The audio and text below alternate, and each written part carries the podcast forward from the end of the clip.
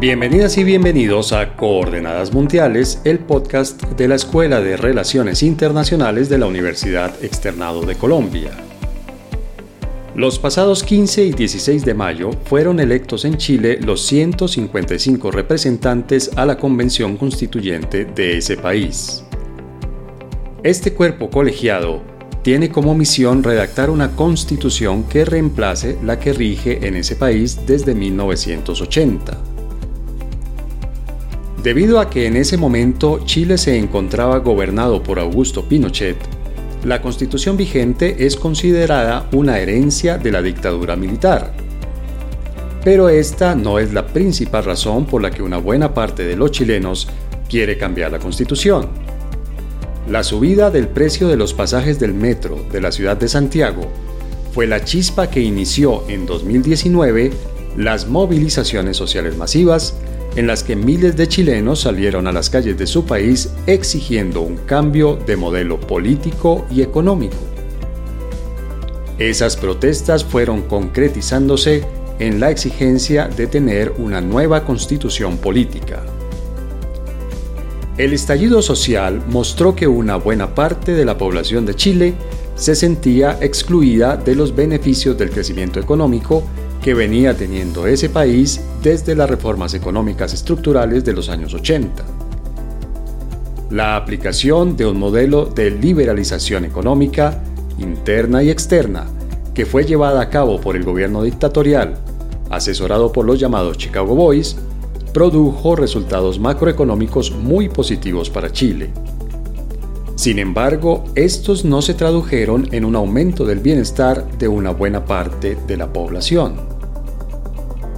Para entender el proceso que culminó en la convocatoria de la Convención Constituyente, las fuerzas políticas que la conformarán y para proyectar el resultado que esta convención puede producir, nos acompañan desde Bogotá María Teresa Aya, coordinadora de la Maestría en Asuntos Internacionales de la Universidad Externado de Colombia, y desde Santiago Nicolás Cobo, de la Pontificia Universidad Católica de Chile. María Teresa ya nos ha acompañado ya varias veces en este podcast. Bienvenida, muchas gracias por aceptar esta invitación. Muchas gracias César, muchas gracias eh, por la invitación de nuevo a este podcast. Hoy en un tema que no solo me interesa desde lo académico, sino yo creo que me toca el alma y el corazón también. María Teresa, usted es mitad chilena, es medio chilena. Sí, mi mamá era chilena y llegó a Chile siempre lo he llevado conmigo en el alma y el corazón. Por eso digo que es un tema que me toca más allá de lo académico. Claro. Y desde Santiago de Chile precisamente nos acompaña Nicolás Cobo. Nicolás, hola. Gracias por aceptar esta invitación. ¿Qué tal César? ¿Cómo estás María Teresa? Un gusto estar aquí. Aunque yo soy 100% chileno, igual tengo un poquito de mi corazón es colombiano, tengo mucho cariño con Colombia. Muy bien, pues bienvenidos los dos y les propongo que entremos en materia. Acaban de llevarse a cabo las elecciones para la Convención Constituyente, que es el nombre que se le da en Chile a lo que aquí en Colombia llamamos hace unos años una Asamblea Constituyente. Obviamente la idea es elegir un cuerpo colegiado que redacte una nueva constitución.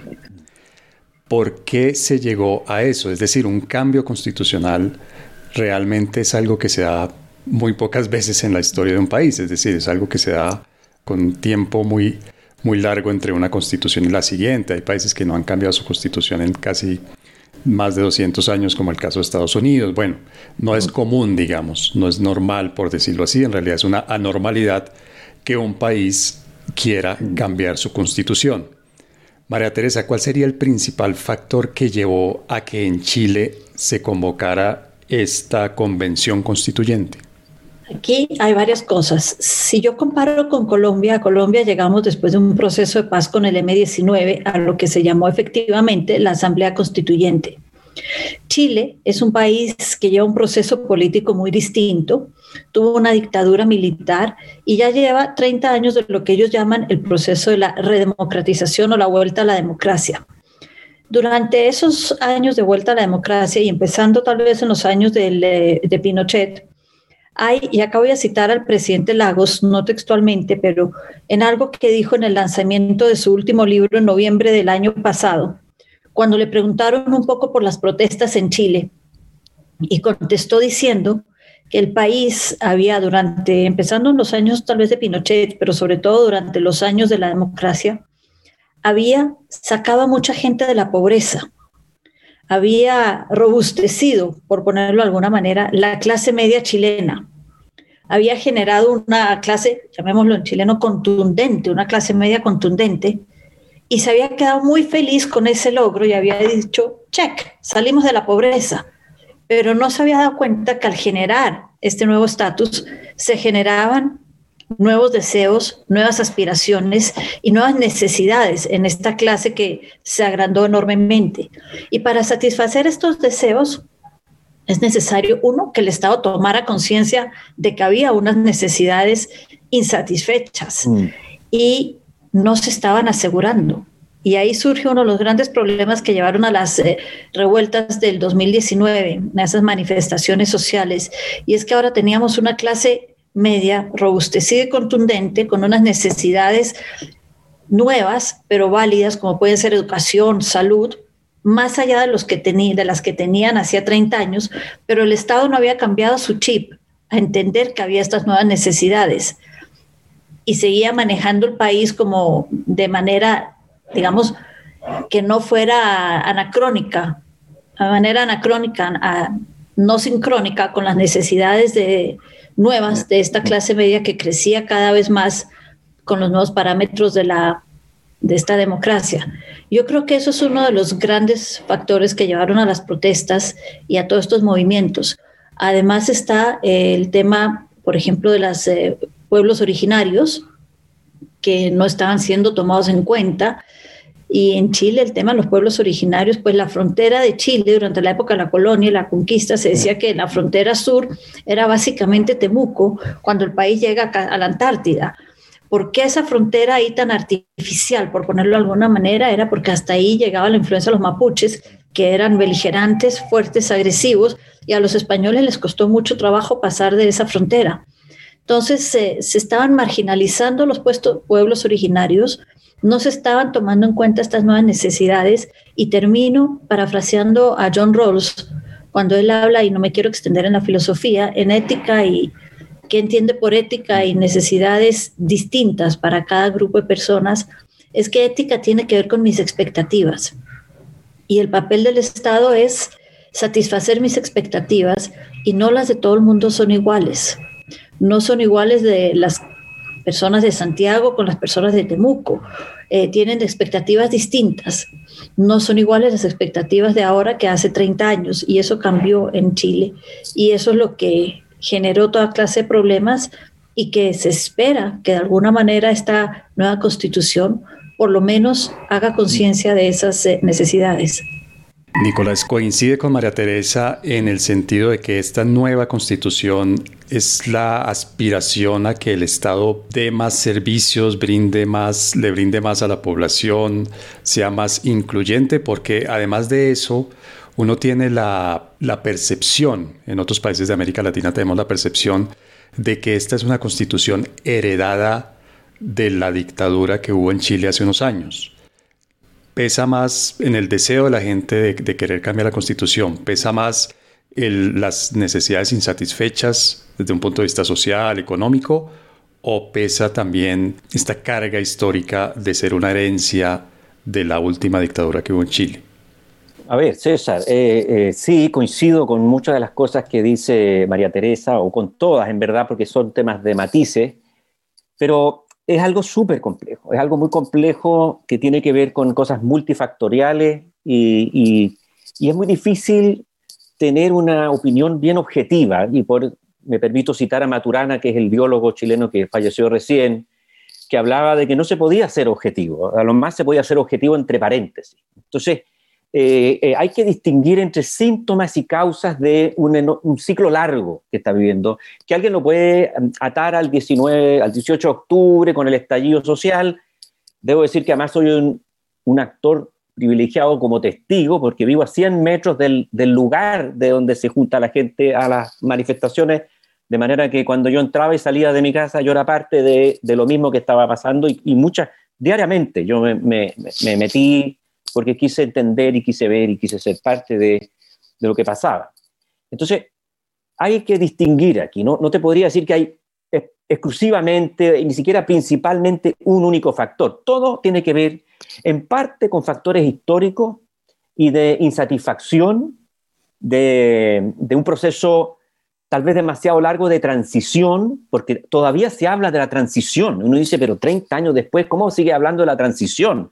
Ya, ya no puede, puede que haya cosas pendientes, pero seguir hablando de la transición. Entonces yo creo que hay cosas que son históricas, que tienen que ver con eh, una constitución que dejó amarrada muchas cosas, eh, que es la constitución, llamémosla la constitución de Pinochet, tiene otros autores, eh, es del proceso de Pinochet, hoy día conserva más o menos, se hizo un estudio hace poco, más o menos el 20% de los artículos de la actual constitución del 80 fueron agregados por la comisión Ortúzar, que es la que redactó esta constitución. Otro 18 o 20% viene de la constitución antigua de 1833 y otro porcentaje parecido viene de 1925. La constitución del 80 ha sido modificada 59 veces desde que comenzó a regir el año 89, que se hizo un plebiscito. Según me dijo un profesor de constitucional, y le creo, es la constitución más modificada del mundo. O sea, bueno, podemos distinguir entre el origen en el origen, incuestionablemente, hay un, hay un, gobierno militar, no hay eh, derechos democráticos, no hay las garantías básicas para hacer un proceso, y se hizo una constitución que conservó a lo menos el 40% de previas constituciones, que incorporó lo que se llamó la democracia protegida, o sea, algunos controles que se mantuvieron, que fueron con los años desmantelados, me refiero a los, a los senadores designados, a ciertos roles de la de las Fuerzas Armadas, protectores del sistema, en fin, una serie de cosas que venían con un sesgo, no hay ninguna duda. Esos fueron desmantelados. Sí conservó sesgos que son, algunas personas le han generado una enorme satisfacción de lo que se puede llamar el modelo, el modelo de los Chicago Boys, un modelo neoliberal, como tú lo quieras llamar. Se habla del modelo Pinochet, Pinochet no era un economista ni seguramente entendía esto. Esto es un modelo neoliberal que viene de una influencia de lo que se llama los Chicago Boys, sin duda, eso está. Eh, un Estado subsidiario, un rol eh, menor del Estado y una serie de, instituciones que pueden tener ciertos elementos de eficiencia, pero son muy individualistas. Y entonces no hay solidaridad en este sistema. Entonces hay elementos de insatisfacción políticos del origen, hay elementos de insatisfacción de, un modelo económico que es eficiente, que ha generado crecimiento, que sacó de la pobreza pasó del 43% al 8%, que hoy día tiene, no, sé, no, sé, los porcentajes, pero cerca del 60% de los alumnos que están en la universidad hoy día son primera persona de su familia que ha entrado a la universidad. O sea, no hay ninguna duda que, que, ha habido un enorme desarrollo económico y social. Los índices de desarrollo humano son de Naciones Unidas y miden un desarrollo comparativo e índice de fortaleza de institucionalidad, me refiero a corrupción y a otros ámbitos, que es muy superior al promedio de la región, ¿ya? Ahora, pero hay una insatisfacción. La pregunta es, ¿de dónde viene esto? Y si tiene que ver con una cosa política, que para algunas personas sin duda lo tiene, o tiene que ver con algo económico, o lo que se llama eh, el problema del ingreso medio en, en, la economía, que es cuando una economía empieza a pasar de los 20 mil dólares per cápita, empieza a trancarse. Eso es bien habitual, esto ha pasado con Irlanda, ha pasado con varios países que han enfrentado este ciclo económico que produce una tensión en la sociedad y algunos países se quedan mucho tiempo atrapados en esto y otros se pegan el salto y pasan al desarrollo. Y Chile se ha quedado mucho tiempo en esto eh, y vamos a ver si logra resolverlo. Entonces, hay otros factores que son más contingentes, que son más contemporáneos, que ya no solo tienen que ver con la cosa histórica, y esos tienen que ver con las personas que lideraron mayoritariamente estos movimientos, que son gente muy joven.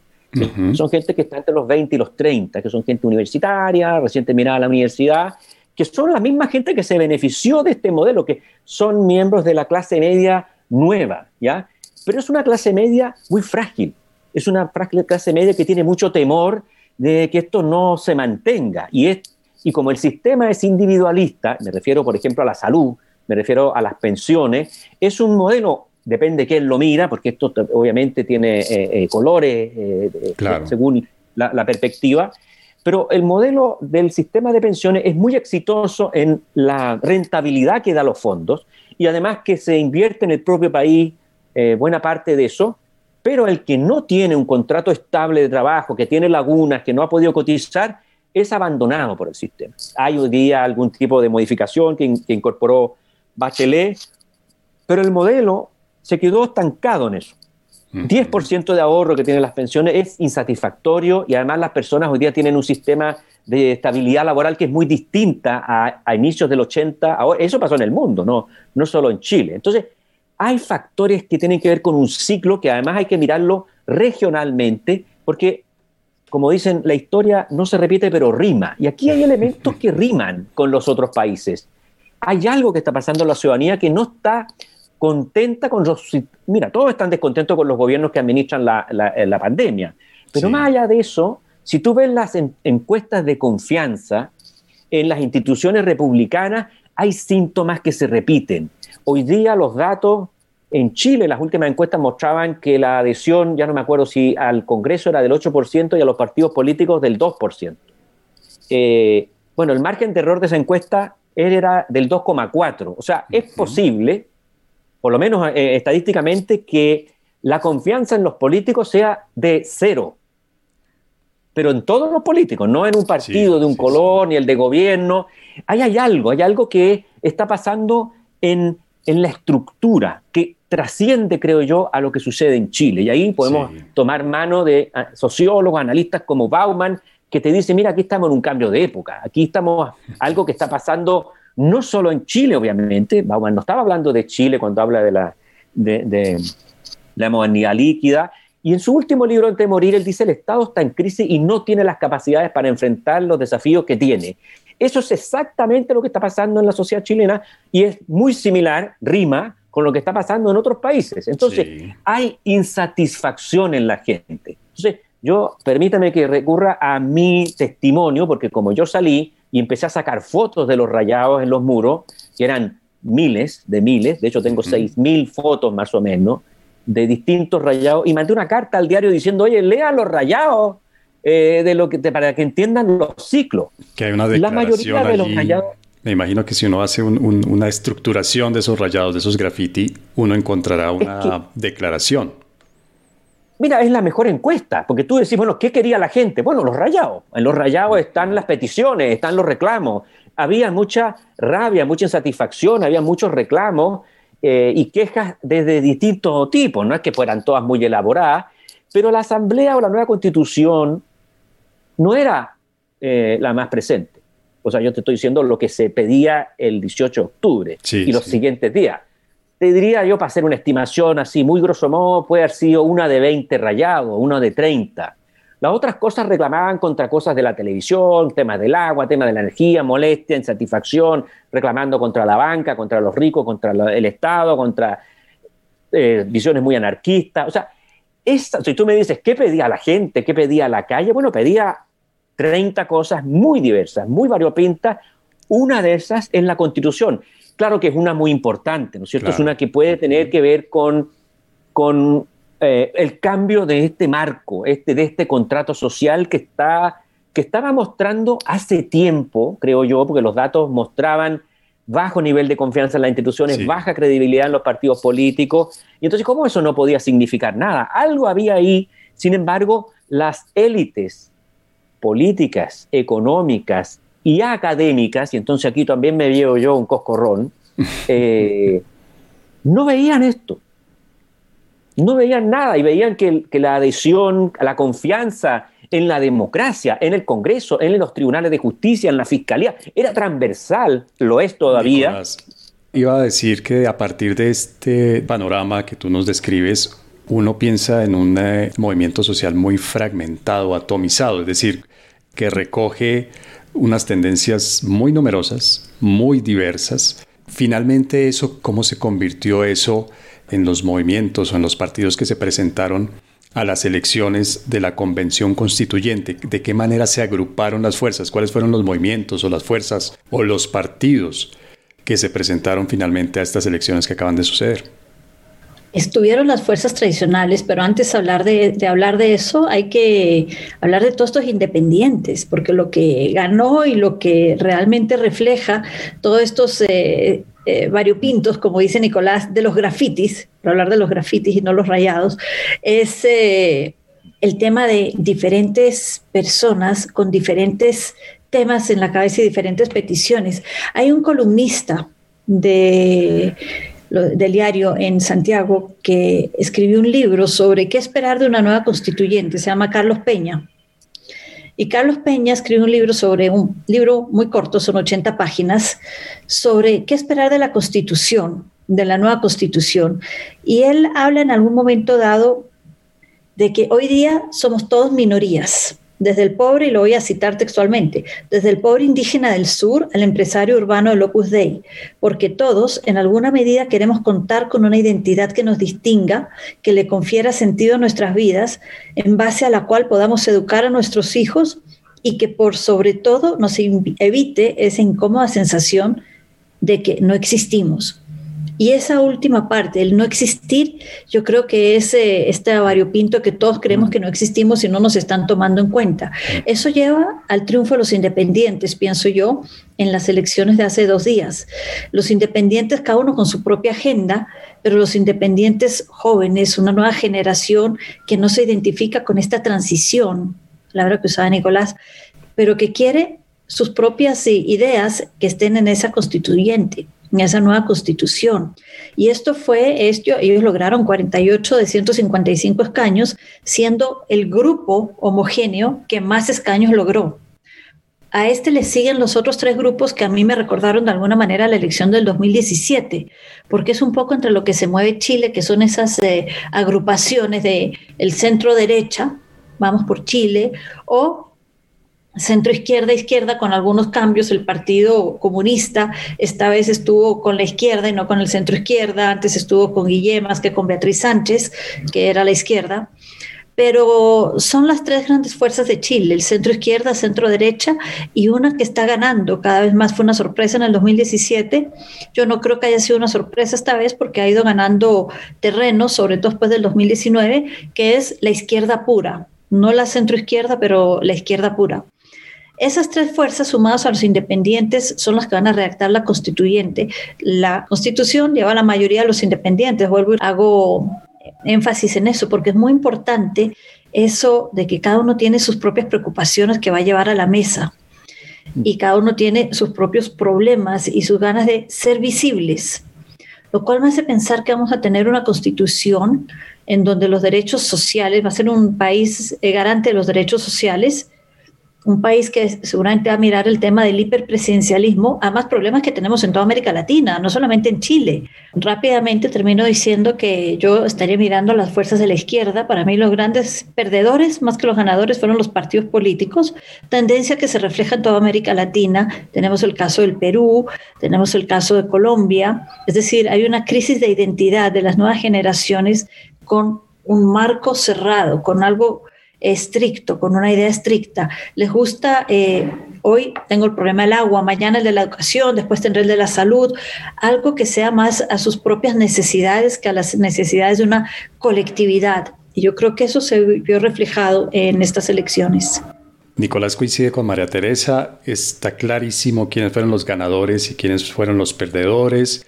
Este grupo de independientes es algo cohesionado, es algo, digamos, organizado internamente que va a tener una posición común en el momento de empezar a redactar y de negociar la constitución o podríamos esperar nuevamente más bien un movimiento bastante em, fraccionado, fragmentado? Mira, eh, es bien complejo hacer un análisis porque hay ciertas características que podemos observar estas protestas eh, no tenían líderes. No solo no tenían líderes políticos, no tenían voceros, no había un vocero con una, un listado de peticiones. Era la gente con distintas actitudes, marchando, desfilando, tocando instrumentos, manifestando su molestia.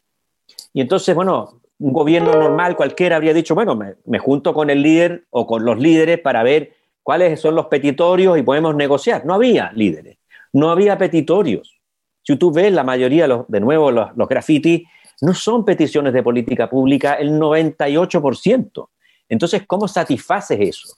Entonces, es probablemente la fatiga de un modelo político tradicional, de política, de partidos que están más vinculados con la Guerra Fría, con la transición de esta recuperación de la democracia, que no han sabido vincularse con eh, jóvenes que están eh, relacionándose con las redes sociales, que se organizan de manera mucho más espontánea hacia proyectos eh, individuales, hacia proyectos puntuales, no hacia macroproyectos. Esto también lo advierte Bauman. Bauman dice que los ciudadanos hoy día no se organizan como antiguamente ambiciones románticas de cambiemos la sociedad y, soñemos un mundo nuevo. Ahora es, no, no, no, el aumento de este impuesto o de este precio del transporte público, a mí no. Y todos los que están, piensan como yo, se movilizan contra una cosa muy particular. Entonces, no existe eso. Están mayoritariamente hay una están en contra de ciertos elementos de este modelo, eh, sea totalmente o parcialmente, y hay una insatisfacción y la comparten, ¿ya? Pero cerca del 80% votó en favor de que haya un proceso de convención constituyente. Este 80% piensa eh, más o menos lo mismo el tipo de sociedad o sea, estoy seguro que no, estoy seguro que está súper fragmentado y los partidos intentaron capturar esto. Muchos políticos de distintos sectores, más bien de izquierda, fueron a estas manifestaciones eh, a tratar de sacarse fotos con, eh, con las manifestantes y los manifestantes los echaron. Y muchas veces los echaron con bastante violencia, como diciendo esto no es tuyo. ¿ya? Entonces, si tú ves el resultado, pareciera ser que la derecha salió muy mal porque, claro, tenía que lograr el tercio para poder tener un poco el derecho a veto, para poder negociar. Si uno mira los números, claro que no obtuvo lo que esperaba. Obtuvo el 23,9, ¿ya? Claro, pero si tú le agregas que agregaron 11% de, pueblos originarios que se agregaron después, por lo tanto cambiaron el 100%, y también es una, es una coalición que está muy desgastada con un gobierno que, con un gobernante sobre todo, que está que tiene una muy mala imagen, ¿eh? o sea, tiene, eh, ni siquiera su coalición le, está, le está manifestando su aprobación, porque está más o menos en niveles del 10%, que es realmente bajo.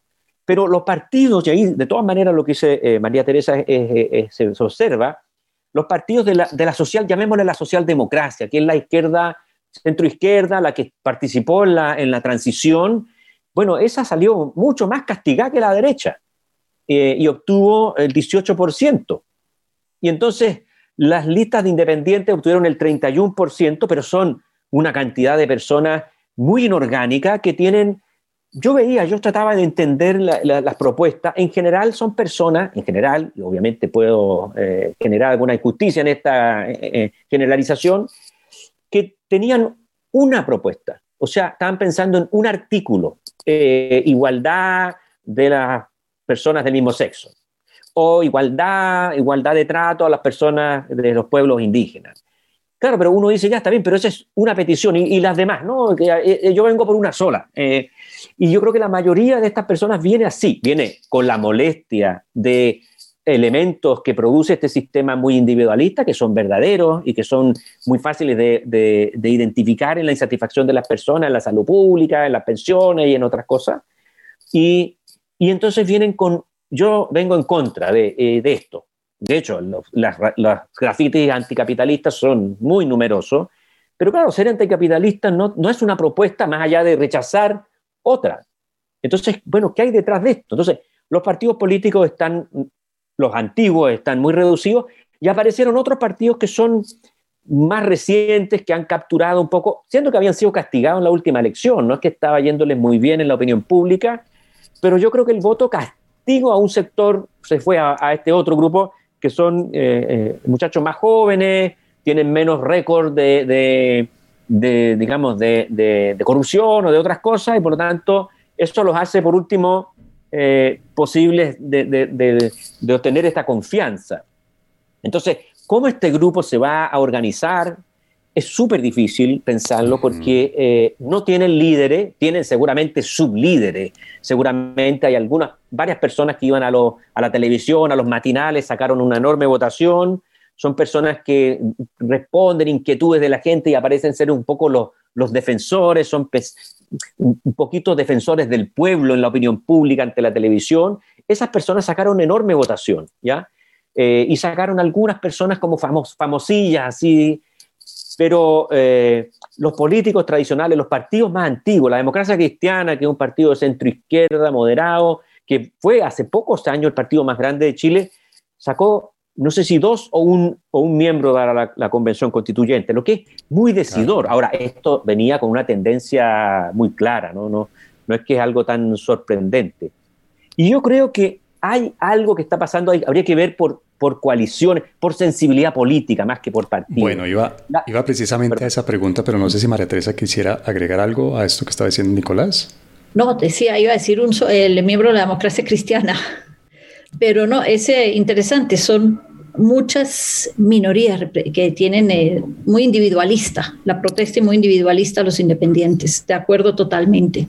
¿Es posible que en el futuro haya, que se den coaliciones? Es decir, nos estás planteando, Nicolás, un panorama muy fragmentado adentro de la, de la constituyente, de la convención constituyente. ¿Es posible, por ejemplo, que estos partidos tradicionales de izquierda se alíen y se coalicionen con los movimientos de izquierda o eso es algo impensable?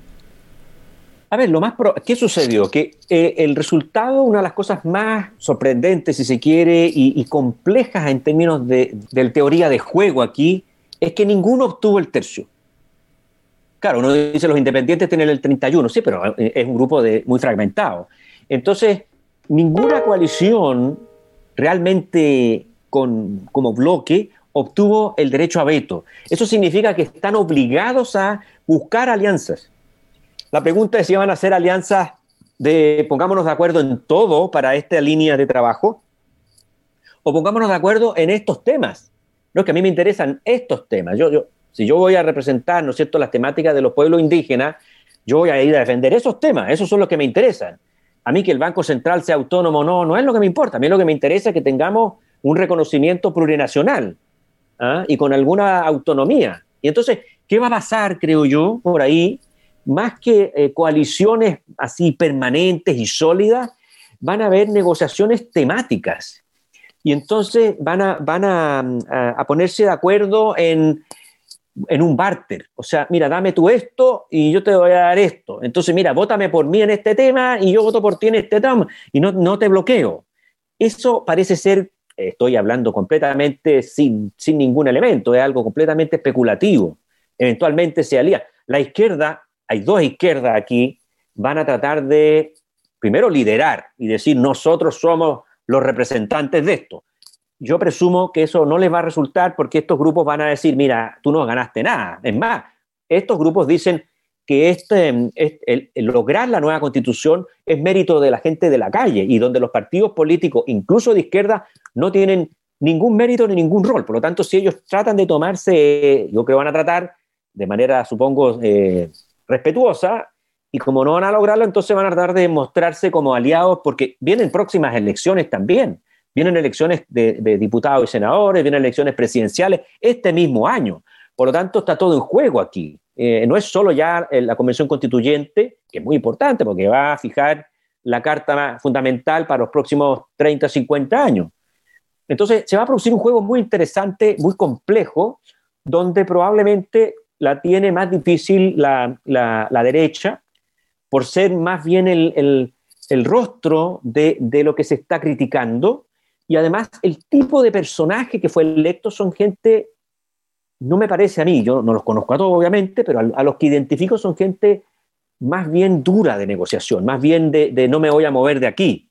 Eh, no, no, veo personas muy claras, por lo menos, que son los que van a tender puentes y que van a hacer acercamientos como en un proceso así es muy necesario que haya varias personas y que tiendan puente en, distintos sentidos, no solo la derecha con otros, sino que entre los distintos grupos.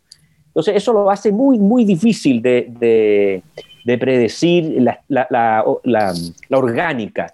Pero siendo el grupo, al menos porcentualmente, que podríamos agrupar de los independientes que representan el 31%, ese grupo va a tratar de tomar el liderazgo. Por ejemplo, la primera primer síntoma que vamos a ver de esto va a ser a quién elijan como presidente de, la convención, ¿ya? Y entonces van a elegir algún personaje simbólico, ¿no es cierto? Seguramente va a ser una mujer que represente cierta, cierta línea, eh, y entonces todo eso va a ser. Y, y en el primer mes se va a hacer el reglamento. Y ese reglamento es clave, porque hay algunas cosas que están dichas en la reforma constitucional, que, es el, que tienen que ser aprobados por dos tercios, pero nada más está dicho. Y todo eso se va a negociar ahí y se discute si eso va a ser por mayoría simple o también por los dos tercios, si es que hay que llamar a plebiscito para cualquier cosa que haya en trampa en la discusión. Entonces, eh, está todo muy abierto y se van a dar lógicas naturales de este tipo de negociaciones fragmentadas. Acá hay una cosa, César, que no hemos hablado y es uno, eh, este tercio tan importante del que habla Nicolás es que de los, eh, se necesita un tercio para proponer ideas en ciertos temas y para vetar ideas. Esto es el ejercicio claro de la política, la negociación es el ejercicio de la política, aunque tendamos a criticar la negociación y algunas veces la llamemos hasta mermelada en países como Colombia. Pero la negociación es la clave, es el juego político tradicional. De lo que no hemos hablado es de la abstención, porque este es, es un proceso tan absolutamente importante para Chile. Tuvo una abstención en la votación eh, importante, es decir, no representó más del 50% de los electores habilitados para votar, no participaron en esta eh, constituyente. ¿no? Bueno, 57% de la gente se marginó. Que nadie esperaba. no sé si eso era un resultado previsible o fue absolutamente sorprendente. El voto era voluntario, eh, se decretaron eh, feriados obligatorios, se dieron dos días, eh, hubo menor votación que en el plebiscito anterior, me refiero al, que convocó a, este, a esta asamblea, de manera que, claro que eh, se esperaría más. Ahora es muy difícil decir quiénes son, bueno, seguramente gente que tiene la, matriz de, las circunscripciones te podría decir quiénes no participaron. Yo tendería a pensar que participaron más las personas que tenían más convicción, o sea, estos mismos que se movilizaron, que en general son más jóvenes y que en general no votan, pero yo creo que aquí participaron más. Y otras personas que, llamémosle el voto blando de las otras coaliciones, que iban, que a lo mejor no tenían un entusiasmo infinito por votar por el alcalde, por el diputado, por el senador, pero tenían cierta coherencia hacia, un, hacia una línea de sensibilidad política. Pero aquí yo creo que dijeron ya, ya no, no, no, le veo necesidad. Yo creo que hubo bastante, ya voté por una nueva constitución, eso era lo que me importaba a mí como persona. Igual los elegidos van a estar más o menos en la línea de lo que yo pienso, entonces no, no me desgasto yendo a votar esta vez. Ya dije que quería la nueva constitución, más o menos sé quiénes van a estar ahí, aspiro a que estén ahí y me representen, entonces el ir a votar nuevamente en menos de seis meses, sabiendo que me tocaba de nuevo votar en noviembre, pues y tengo otras cosas que hacer. Entonces, un poco delegué ese voto en, aquellos que iban a votar, habiendo ya dicho que me interesaba la constituyente. Pienso que también hubo parte de, esa como esa dejadez, esa, ese tema. Como dice María Teresa, algo de eso, pero déjame agregar una cosa breve. Yo creo que hay un elemento más profundo hay un elemento de apatía política, porque no, no, es simplemente comprensible. Si, si uno de los síntomas, uno de los factores que se invocaba era la constitución de Pinochet, que no había sido legítima, que tenía un montón de sesgos, que era muy neoliberal, etcétera, llega la oportunidad de designar a las personas que van a, escribir esta nueva constitución y tú te marginas, es una apatía política que está diciendo algo súper importante. No creo en esto. O sea, yo creo que eh, lo único que rima con todas las crisis políticas que yo veo en la región, porque alguien dice, no, que Bolsonaro, que en Argentina, que en México, todo tiene factores comunes, pero, o sea, similares y, o diferenciadores, pero hay uno que estoy seguro que es el mismo, y es la desconfianza de los ciudadanos en, las, en la democracia representativa y sus instituciones. Eso está pasando hoy día en, en España, está pasando eso, en todos lados. Y la pregunta es, ¿por qué pasa eso? Yo creo que tiene que ver con la corrupción. Esa es mi línea, fundamentalmente. Tiene que ver con otros factores, pero mi... Totalmente de acuerdo, que no creemos en el sistema y la gente dice, pero ¿para qué si en el fondo puedo votar o no votar y nada va a cambiar en lo que a mí me atañe personalmente? No creo y no tengo la confianza en que algo vaya a cambiar. Eso es cierto y la corrupción está en la base de todo eso. Mira, ahí deja complementar otra cosa. Muchas veces se han tomado decisiones en el Congreso Nacional, que hay cámaras, que uno puede saber exactamente quién vota, cómo vota, qué argumentó, etcétera, y hay gente de la sociedad civil, pero incluso políticos, que dicen esto se tomó entre cuatro, esta decisión se tomó entre cuatro paredes de espalda a la ciudadanía. Pero me estás diciendo que la democracia representativa, con toda la transparencia que tenemos hoy día, es entre cuatro paredes y de espalda a la ciudadanía. ¿Qué se está diciendo ahí? Es no creo en la democracia representativa. Y hay una demanda creciente por la democracia líquida, por la democracia directa. pregúnteme a mí, yo sé lo que, lo que me está pasando. Pregúntele a las personas de a pie de sus barrios qué hace falta. Y no le pregunten a un personaje, hombre o mujer, que nunca vino para acá, que nunca nos conoce, que no nos pregunta nada y que dice representarnos. Eso me parece que es clave, pero sistémicamente, no solo en el caso chileno. Que suena muy bien, ya doy yo mi opinión sobre este punto, suena muy bien, suena magnífico, pero al mismo tiempo puede abrirle la puerta a muchos males. Hemos visto, por ejemplo, que eso mismo que ustedes están mencionando ha sido la puerta de entrada de movimientos populistas de izquierda y de derecha, no solo en América Latina, ¿no? Porque normalmente tendemos a pensar que en América Latina pasa más o menos lo peor que puede suceder en la política y la democracia, pero lo hemos visto también incluso en Europa y en otras regiones del mundo. Bueno, y si nos vamos sin, sin irnos muy lejos, lo vimos hace poco también en Estados Unidos.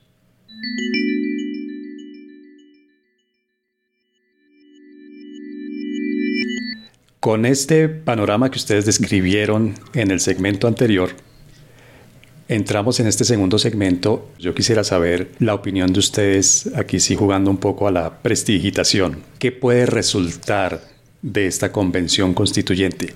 ¿Cuáles son las líneas, los resultados gruesos, los cambios gruesos o que se puede mantener también de esta convención constituyente, así como quedó conformada con esta fragmentación y con esta crisis de representatividad que ustedes mencionaron? Yo pensaría que va a salir una constitución en la que va a haber un Chile donde los derechos sociales, un Estado de derechos sociales, por ponerlo de alguna manera, muy fuerte. Ya hoy día están hablando de los derechos de la vivienda y del agua como uno de los grandes temas eh, transversales a lo que van a hacer todos los constituyentes eh, como derechos sociales. Obviamente está en el tema de la educación, que ha sido fundamental para las protestas, no solo en el 2019, pero desde hace más de 10 años. Entonces está el tema de la gratuidad, la educación, el tema del acceso a salud, que se ha visto agravado con el tema de la COVID-19, y el tema, como digo yo, que está hoy en día recorriendo los medios, que es el tema del agua y la vivienda como temas importantes. Es decir, vamos a tener un Chile de Estado, un, de estado de derecho, un Estado de derechos sociales. Eso no quiere decir que vaya a ser un Chile socialdemócrata al estilo europeo, entre otras porque para financiar todos estos derechos sociales necesitamos unos bienes públicos y no tenemos los bienes públicos que tienen los países escandinavos, por ponerlo de alguna manera, para lograr este equilibrio entre lo que se necesita y lo que el Estado es capaz de dar. Otro tema interesante que puede surgir de la Constitución es el presidencialismo o hiperpresidencialismo, problema que entre otras tenemos en toda América Latina. La idea del presidente cuasi rey, cuasi monarca en su propio estado. Entonces yo creo que se va a fortalecer el rol de alguna manera del Congreso.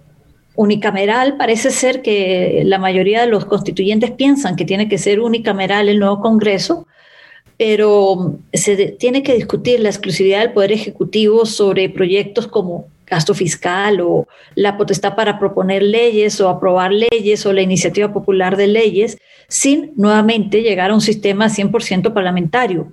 Es más, algunos hablan de tener hasta un primer ministro y separar ciertas funciones. Eso es interesante para América Latina y yo creo que eso es algo que debemos estar mirando todos de alguna manera. No creo, por ejemplo, que ese gran susto que tiene la gente que una nueva constitución vaya a cambiar el modelo económico, pues ya se habla de que va a haber una independencia del Banco Central, pero el modelo económico no creo que vaya a, cambiarse. ¿Acaso se dirán los recursos naturales, el cobre, sobre todo estamos hablando del cobre y algo de litio? El cobre es de la nación, pero se respetarán los contratos que hay, porque es la manera en que funciona y tiene que mantenerse lo que está ganando el país por eh, la explotación de los recursos naturales. No sé, y aquí viene mi pregunta para Nicolás, que quería, Nicolás hablaba bastante de Bauman en esta entrevista y solo decir que a mí me introdujo a los temas de Bauman en mi época de Santiago y a toda su filosofía de la modernidad líquida y esta política líquida. ¿Es posible hablar, Nicolás, de mi pregunta? Me surge con todo esto de temas tan variados, intereses independientes tan fraccionados dentro de la constituyente. ¿Podríamos hablar de alguna manera de un concepto como una constitución líquida en Santiago? Uy, yo siento calofrío con esa expresión. Lo siento, las constituyentes de por sí, a mi modo de ver, son un salto al vacío. A veces salen bien, a veces salen mal. Y si tenemos una constitución que no es sólida, sino líquida, fluida, me parece que el salto al vacío puede ser aún más riesgoso. No sé si Nicolás concuerda con esto. Bueno, de nuevo, es muy incierto porque recién tenemos la nómina de las personas, muchas no tenemos, yo al menos no conozco el récord de, sus historiales, hay solamente unas estadísticas de que son más o menos mitad, mitad hombres, mujeres, hay un número más importante de abogados que otras profesiones, pero yo creo que hay cosas, hay ciertas tendencias que sí podemos leer. Primero, la fragmentación. La fragmentación hace pensar que eh, estos grupos vienen con demandas particulares y esa supone o anticipa una lista, llamémosle, no, no quiero que suene peyorativo, pero una lista de supermercados. O sea, acá, mira, yo veo, esto es todo lo que yo necesito también las transacciones que se van a hacer. O sea, mira, yo necesito esto, esto y esto, y con eso, estos son los que yo, los temas que a mí me importan. Y otro va a decir, estos son los míos, ya, pues yo apoyo los tuyos, tú apoyas los míos, van a hacerse cosas cruzadas. Es muy probable que eso suceda. Ahora la pregunta es, ¿para qué sirve una constitución? Y yo me tomo de Escalía, que es miembro de la Corte Suprema Norteamericana, conservador, para que no, no crean que estoy haciendo trampa. Eh, y él decía, la constitución es muy importante el Bill of Rights en, el Congreso norteamericano lo citan y le preguntan. Él dice, pero él dice, pero si la constitución soviética tenía mucho mejores Bill of Rights que la nuestra, era mucho más bonita, tenía mucho más derechos. Pero él decía, lo más importante en una constitución es la separación de los poderes del Estado. Yo coincido con esa visión. Si eso no se mantiene o no se mantiene eh, con que, haya bicameral, eh, unicameral, yo creo que eso es secundario pero que si no se mantiene una verdadera separación fuerte eh, de, los poderes del Estado, entonces el sistema sí va a tener eh, eh, una fragilidad muy importante. Ahora, se puede tener miradas románticas de que con esto va, a haber una constitución paritaria, con, participación de los indígenas, y cosas, un montón de cosas muy, digamos, poéticas, bonitas, pero la pregunta es, bueno, pero ¿qué va a resultar de esto? Entonces, ahí hay que apretar los dientes nomás y decir, bueno, espero que la gente que esté ahí sea sensata, que ceda, que por lo menos converse, que tenga alguna, algún acercamiento y, busque una sociedad mejor. El concepto de bien común, si ustedes lo buscan, es totalmente inexistente en la política hoy día. Nadie habla de esto. Y no hablan porque no les importa. Ellos hablan de eslogan de campaña. Estoy hablando transversalmente, derecha e izquierda. Hablan de, no, mira, es que que, entonces usan eslogan de campaña. Eso no son proyectos de país. No hay visiones de, solidaridad, de comunidad, que yo espero que, digamos, tengan un peso específico. No es lo único, pero que debería tener ahí como una, una mirada de la sociedad mejor para todas las personas que vivan en este país hacia el futuro. No es solo una constitución para los que están bien hoy día, ¿cierto? Respecto al presidencialismo, la constitución chilena históricamente, desde el año 33, es extremadamente presidencialista. Yo creo que eso ha hecho, digamos, crujidos en el último tiempo.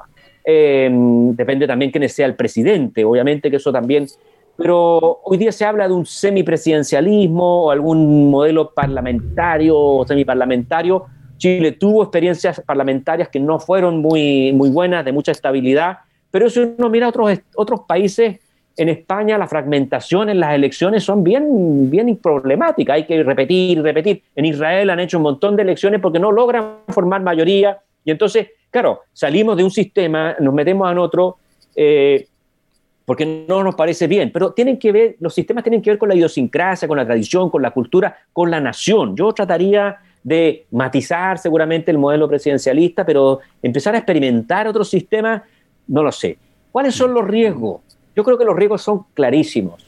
Y además llevo advirtiéndolos más o menos hace ocho años, porque para mí era evidente esta crisis y lo que venía y lo que va a venir después. Y los riesgos son el populismo, sí, es muy sencillo, porque hoy día no hay liderazgo, los partidos políticos tradicionales están muy debilitados, no hay confianza en las instituciones. ¿Y qué ha aparecido? Han aparecido ahora, en las últimas semanas en Chile, políticos desconocidos que no tenían una trayectoria con ofertones, con cosas que son retiros de la AFP, por ejemplo, de las pensiones, para que la gente, claro, pero eso significa debilitar el sistema de seguridad social, que ya era débil. Otra cosa es reformarlo, otra cosa es estatizarlo, esa es otra cosa, pero irle quitando ahorro. Eso no hay ningún técnico, que yo haya leído por lo menos, ningún especialista en pensiones que diga que eso es bueno. Entonces, ¿qué pasa? Estas personas están pensando con visión electoral. Y la visión electoral tiene pocos meses. Es la próxima elección. Yo creo que la gente que me va a votar esté contenta ahora mismo. Me da lo mismo lo que va a pasar con los hijos de estas personas. No es que le dé lo mismo, pero no, no lo está incorporando en su mirada. Entonces, eso es claro. Yo creo que el populismo va a quedarse en la región, así que tómenme los colombianos también esto, se va a quedar en la región un buen rato. Y eso es por la, esto es una consecuencia. Cuando aparece Bolsonaro, cuando aparece Trump, y yo les voy a decir, yo invité a, una, a un norteamericano, una autoridad, cuando fue la primaria eh, en, el Partido Republicano y aparecía este señor Trump, del cual yo no sabía más que referencialmente. Yo le pregunté a él, ¿a quién le está hablando este señor Trump? Y él me dijo, no, es que Trump es lo peor, que no, que no sé qué, qué tal. Yo decía, pero está bien, pero él está hablando a algún electorado que yo no sé quién es. Eso es lo que está pasando.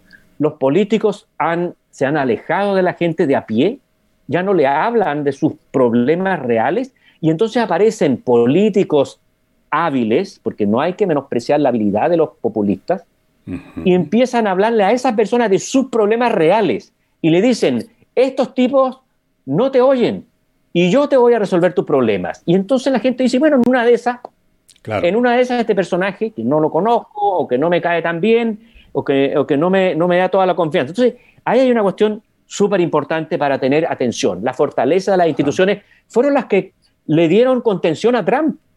Si Trump no hubiera tenido la fortaleza, si Estados Unidos no ha tenido la fortaleza de, las cortes norteamericanas, eh, Trump habría hecho de, todo y no lo hizo porque el sistema se lo, detuvo. Y entonces hay que tener conciencia que los sistemas fuertes, con institucionalidades fuertes, detienen a cualquier aventurero, aventurero de derecha, aventurero de izquierda, aventurero anarquista, de donde sea. Entonces, el populismo hay que ponerle ojo, porque ya está aquí y se va a quedar por un rato, creo yo. Finalmente, la, pregunta de, María Teresa, que siempre hace preguntas eh, difíciles, que son buenas preguntas, si vamos a tener una constitución líquida. Bueno, ustedes saben que Bauman escribió del el miedo líquido, el arte líquido, en fin, de todo, eh, volvió todo líquido. El amor líquido también hablaba. Exactamente, pero, pero él, él se refería a lo líquido como la incerteza la falta de certeza en el mercado laboral, de las pensiones, de la vida de las personas, porque las personas que nacieron hace 80 años, no vivían, claro, vivían algunos problemas y había incertidumbre, pero esta incerteza total de mirar hacia adelante y decir, bueno, yo no sé si voy a poder pensionarme, yo no sé si voy a tener protección de la salud. Esa inseguridad, no sé si diría que por ahí va lo que esta constitución, yo creo que esta constitución va a intentar responder a esto, ahora no sé si lo va a lograr, no sé si lo va a lograr totalmente, de darle certezas a estas personas, ¿ya?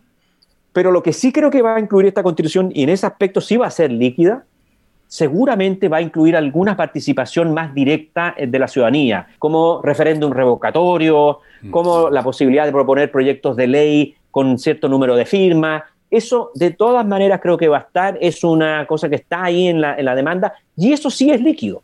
Eso sí, me parece que va a haber una democracia directa o líquida donde, donde va a haber una, algo que puede ser muy positivo, dependiendo, esto yo lo he pensado, no es que tenga el, digamos, la, opinión final, pero yo creo que es muy bueno preguntarle a la gente de sus problemas reales en, de a pie, ¿no es cierto? Respecto de mi barrio, respecto de lo que me pasa a mí, de lo que yo vivo, todos nosotros, ¿no es cierto? Cada uno de nosotros, eso es muy importante y eso los políticos no lo están haciendo en el último tiempo. Ahora, preguntarte de cosas técnicas, difíciles, complejas, simplemente para decir que te están haciendo partícipe de algo, para manipularte, porque claro, preguntarte y si no estás informado, si no entiendes realmente lo que está en juego, de pronto es muy es muy riesgoso también. Entonces, yo creo que en el ámbito local, municipal, es súper importante incorporar estos espacios de participación directa. Si vamos a preguntarle a la gente si la tasa de instancia del Banco Central tiene que subir o bajar y, eso lo hacemos en una votación a través de los teléfonos inteligentes, bueno, eso puede tener ciertos riesgos eh, eh, importantes porque son temáticas con, técnicas complejas. Entonces, hay que separar. Yo creo que la política chilena delegó demasiadas cosas en los tecnócratas. Los, economistas, los ministros de Hacienda, históricamente en Chile tomaban casi todas las decisiones de la política. Yo creo que eso tampoco es tan bueno. O sea, es bueno mantener un presupuesto eh, ajustado, es bueno mirar las cuentas públicas, la deuda pública, en fin, controlar la inflación, pero no puede ser la única variable, porque si la gente de a pie tiene un mala acceso a la salud, tiene un mal sistema de pensiones, tiene este miedo líquido y el Estado le dice, no te preocupes porque los temas técnicos van muy bien, ¿ah? lo macroeconómico va muy bien, bueno, esta persona dice, ni, ni siquiera entiendo lo que es macroeconómico, pero lo que me pasa a mí en el día a día me da una enorme inseguridad. Eso es parte de lo que, de lo que pasó, creo yo, y lo que se está hoy día visibilizando, que son las, las largas consecuencias de algo que tenía mucho, esto tuvo muchos años, ¿eh? esto no pasó el 18 de octubre, hubo un estallido de los pingüinos, hubo de los colegios, hubo un estallido de los, de los universitarios, hace rato se formaron estos movimientos contra la socialdemocracia, que eran movimientos de izquierda nuevos, porque se sentían insatisfechos con estos líderes que no parecían escuchar a esas bases. Entonces, e, eso fue, la, clase política, las élites, pero ahí también está la clase, la, élites económica, empresariado y las élites académicas, y no le prestaron atención a estas cosas que estaba haciendo ruido, pero en ruido enorme. La recomendación bibliográfica de Coordenadas Mundiales. María Teresa, la gente que nos está escuchando y que quiere saber más sobre Chile, sobre estos movimientos sociales, sobre esta propuesta política, sobre esto que todavía siento yo que es una especie de salto al vacío que me, que me genera cierto escosor, lo tengo que reconocer aquí, confesar públicamente. ¿Qué le aconsejamos a esta gente que consulte, que mire, que lea, que vea? El miedo al populismo yo creo que lo tenemos todos, César, es un, y es algo que es tan fácil mucho es tan fácil caer en el populismo, como decía Nicolás y como lo explicaba ahora. Yo creo que sí. Yo les hablé ahorita de este columnista chileno, de Carlos Peña. Él tiene dos escritos. Uno, aquí tenemos eh, en Colombia a Sandra Borda, que ha escrito mucho sobre las manifestaciones sociales nuestras. Él escribió un libro que se llama Pensar el malestar, que habla un poco de el estallido social del 19 y empieza diciendo, no sabemos lo que queremos, pero sabemos que queremos algo que no sabemos bien qué es. Y es interesante para entender ese estallido social que, como dice Nicolás, tiene sus raíces eh, en la Camila Vallejo y hace muchos, muchos años atrás que venía el ruido fuerte sobre el tema. Y el otro que les conté, este otro que es más corto, que es un pequeño escrito, que se llama El Desafío Constitucional. Ambos están en, eh, en Kindle y se consiguen fácilmente y nos dan una visión de, este Chile que está cambiando. Nicolás, ¿y su recomendación cuál sería? Bueno, es bien compleja tu pregunta, de nuevo. Perdón, se la pongo muy fácil. Necesitamos entender Chile claramente. ¿Qué más fácil? Bueno, yo te voy a hacer una recomendación que te la voy a hacer desde, desde lo personal. Yo estaba en México pocos días antes del, del, inicio del estallido social, porque fui a un congreso en Ciudad de México y aburrido ahí en el hotel me puse a ver una serie de Netflix. Muy bien. Y era la serie de Roma. Y la vi entera, de aburrido, la vi completa. Y lo que yo pensé a tres días del estallido, dije, mira qué increíble que parecido a Chile a lo que está pasando en lo que ha pasado en Roma tantas veces. Porque vi en los distintos momentos que cubre este ciclo histórico, bueno, eh, todo lo que ustedes saben de Roma y los emperadores y los militares y la corrupción y la, en fin. Pero a mí lo que me pareció ahí, dije, oye, esto es muy parecido a lo que veo yo en Chile. Y me pareció que eh, la sociedad, y yo creo que las otras sociedades también, la única diferencia que hay, la única diferencia que hay es las túnicas y el uso de, las, de, las, de las dagas con las cuales mataron a César y esas cosas. Pero lo demás era lo mismo. O sea, claro, eh, ahora no le llamamos emperador, no es César, pero tiene otros nombres y otros cargos. Pero yo les digo, esto me pasó justo antes y se lo comenté a algunas personas. Decir, mira qué, qué, curioso que como la historia que no se repite, pero mira qué rima.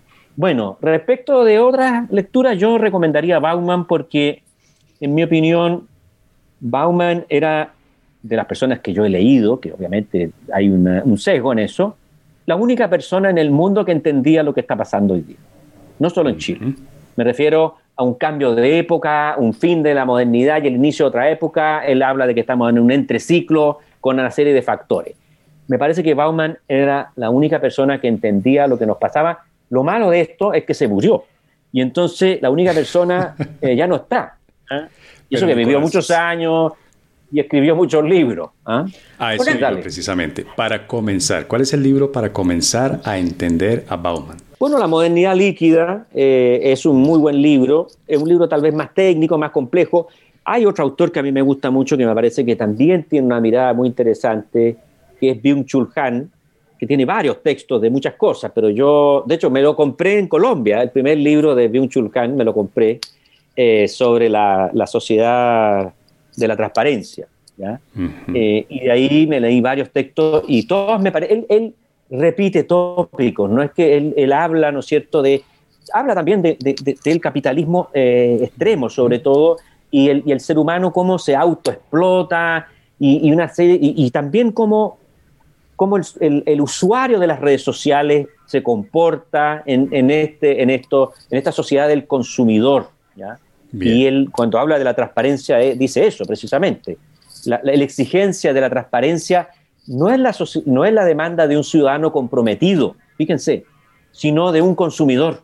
Nicolás, hablabas de Roma, me hiciste recordar que justo días antes del estallido social, me hiciste recordar, pero se me olvida la frase que utilizó Piñera justo antes que le hicieron una entrevista sobre cómo está Chile, esto fue días antes, una semana antes, y dijo, estamos maravillosamente bien, acá nada no nos puede ir mal porque somos líderes. ¿Qué fue?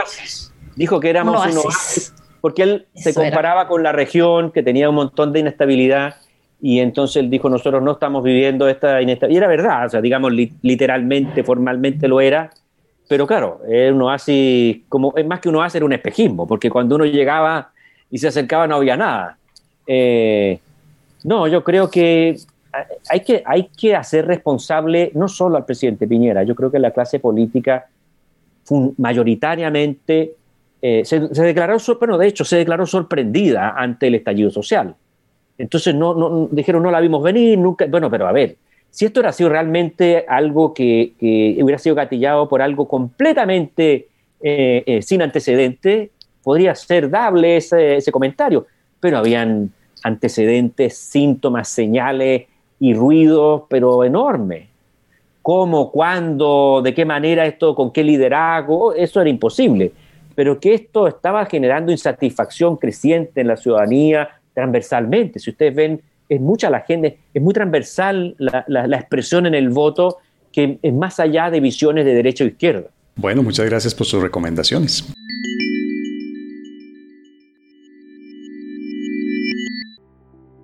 María Teresa ya como siempre, muchas gracias, esta vez desde Bogotá, con por lo menos la mitad del corazón en Chile, me imagino que en Santiago y sus alrededores. Muchas gracias por haber aceptado esta invitación.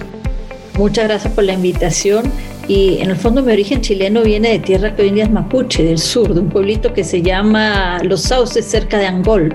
Entonces es más del sur que de Santiago y Nicolás desde Santiago de Chile con algo del corazón por lo que hemos entendido por aquí en Colombia, pero por supuesto el resto muy bien puesto y muy, muy arraigado en Santiago.